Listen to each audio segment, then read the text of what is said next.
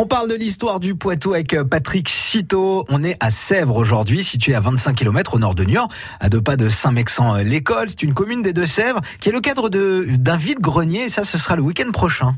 Dimanche, la commune de Sèvres va vivre au rythme de son vide-grenier.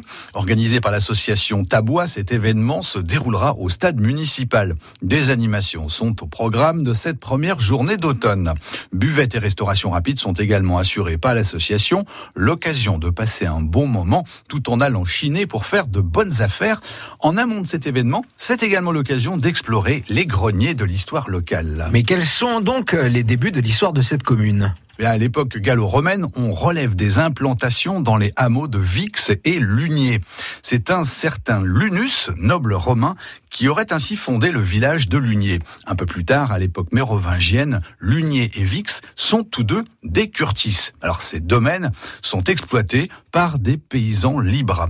Les deux villages perdent finalement leur indépendance et tombent sous l'influence des seigneurs locaux. Très bien Patrick. Et que peut-on raconter d'autre sur l'histoire de la commune? Ah, nous faisons un bond dans le temps jusqu'au XXe siècle. Le 19 juillet 1903, très précisément, le conseil municipal de Sèvres accepte le principe du passage du tramway à vapeur des Deux-Sèvres. Cette ligne doit relier Mel à Saint-Laure via une dizaine de communes, dont Sèvres.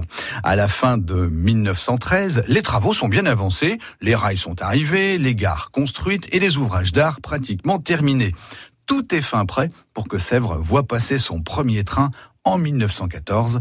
La déclaration de la Première Guerre mondiale met un coup d'arrêt au projet.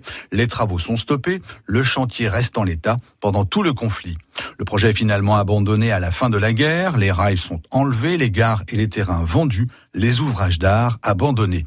Sèvres ne verra ainsi jamais passer le tramway. On peut encore apercevoir euh, le tracé de feu la ligne un peu partout sur la commune, des traces du passé à découvrir en allant vous promener dans cette partie des Deux-Sèvres. Merci Patrick, bien sûr on peut retrouver cette histoire sur francebleu.fr. France Bleu Poitou.